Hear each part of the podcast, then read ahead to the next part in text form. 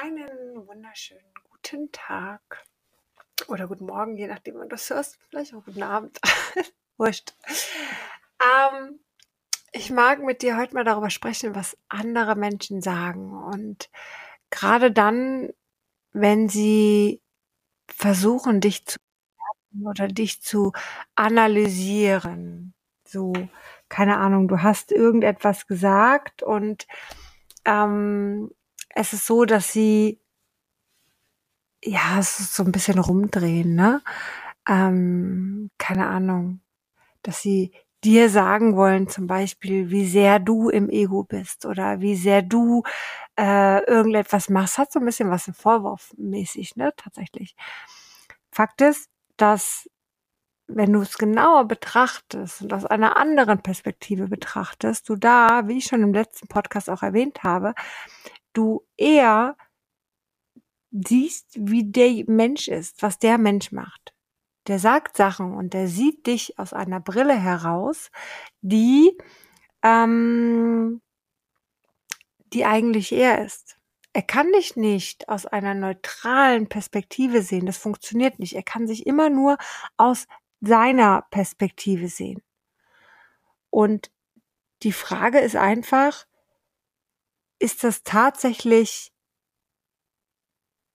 die, wo du dich auch drin sehen solltest? Oder ist es eher eine, wo du dich verlösen darfst und verstehen darfst, dass es überhaupt nichts mit dir zu tun hat, sondern etwas mit der Person?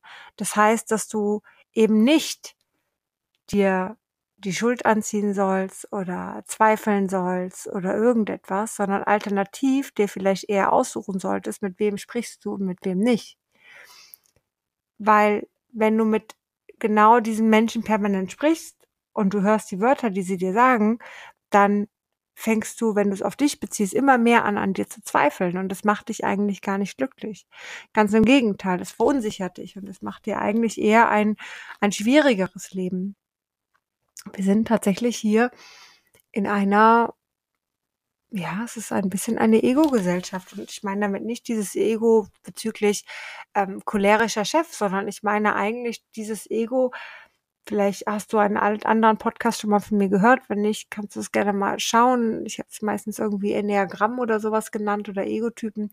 Es gibt einfach neun verschiedene Egotypen und was jeder einzelne dieser Egotypen eigentlich macht, ist, dass er ein Gefühl nicht mehr fühlen möchte und ein Verhaltensmuster, ein Konzept entwickelt hat, womit er lebt. Und dieses Konzept, dieses Verhaltensmuster oder diese Verhaltensmuster ähm, sind eher so konzipiert, dass sie anderen auch wehtun, ja, weil wenn man anderen wehtut, dann trauen die sich vielleicht gar nicht mehr mir weh zu tun, dann halte ich sie auf einer gewissen, ähm, auf einem gewissen Abstand, ja. Gleichzeitig aber auch ist es so, dass es mich aber auch ähm, verletzt und dass ich selber mich mit dieser Ego-Struktur auch verletze, weil ich ja eine Mauer um mich herum baue. Die Mauer ist unser Ego und dieses Mau diese Mauer möchte uns schützen und das ist in einer in einer Extremsituation sicherlich auch sehr sehr sinnvoll, wo man hingeht und sagt, ja gut, ich habe jetzt gerade was Schlimmes erlebt, irgendein schlimmes Traumata und ich möchte das Gefühl jetzt nicht direkt wieder fühlen. Das macht definitiv Sinn. Aber auf Dauer, so ich sage jetzt mal nach drei Monaten, nach sechs Monaten weiterhin dieses Gefühl nicht mehr fühlen zu wollen, macht es dann eher schwierig, weil dann gehen wir in Verhaltensmuster, die so stark dagegen kämpfen, dass sie eben auch gegen alles andere kämpfen und andere verletzen. Und das passiert einfach in dem Moment, wo man auch miteinander spricht, ja, wo man aus dieser aus dieser Mauer heraus, wenn wir mal ehrlich sind, wenn wir es wirklich mal bildlich sehen, dann können wir aus dieser Mauer heraus gar nicht auf die andere Seite richtig gucken. Das geht nicht. Ja, wir sehen halt eigentlich ja nur diese ja, Mauer, aus welchem Metall, aus welchem Material sie auch immer gebaut ist, aus irgendwelchen Backsteinen. Und wie sollen wir denn durch diese Backsteine durchsehen oder dass irgendwas zu uns durchkommen könnte, was vielleicht Liebe heißt oder was anderes, was Gutes heißt. Und genauso kommunizieren wir alle miteinander, weil wir alle spielen die Spiele des Egos. Das ist ganz normal und da können wir uns auch nicht verschützen. Und du kannst 20 Jahre meditieren und dann hast du das sicherlich nicht mehr. Kannst auch andere Sachen machen, die funktionieren auch ganz gut. Ist so eine gewisse Abkürzung zu 20 Jahre meditieren. Ähm, dann hast du auch immer wieder die Option, dass du mal egofrei bist. Aber auch davor kannst du dich nicht dauerhaft schützen. Und es macht vielleicht auch Sinn, um ab und zu mit Menschen zu reden oder sie zu verstehen oder überhaupt ähm, klarzukommen in dieser Welt. Ja, ab und zu ist es einfach ähm, eher, eher schwierig, sonst die Menschen zu verstehen.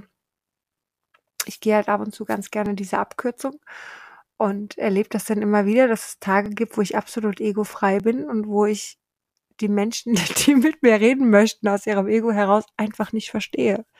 Ich verstehe es, ich kann es überhaupt nicht greifen. Ich fühle mich wirklich, als würden die Chinesisch sprechen und ich spreche Deutsch und deswegen funktioniert das nicht. Rein theoretisch gesehen sprechen wir beide Deutsch, aber ich kann kein Wort verstehen. Das äh, ist ab und zu sehr gut, weil es mich dann einfach nicht trifft und ich dann denke, ja komm, ist gut.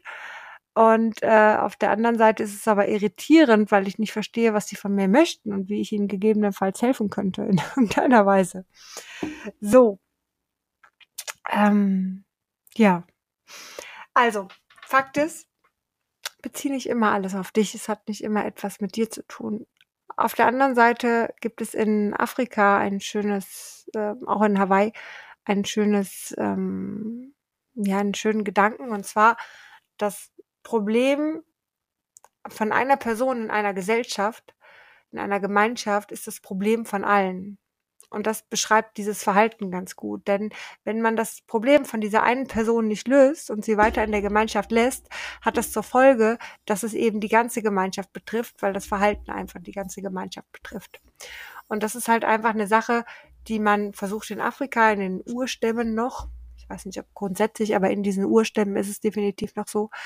Oder aber ähm, auch in Hawaii, in verschiedenen äh, Stämmen, einfach lösen möchte, wo man sagt, okay, ich helfe jedem Einzelnen, weil es sonst zu unserem Problem wird.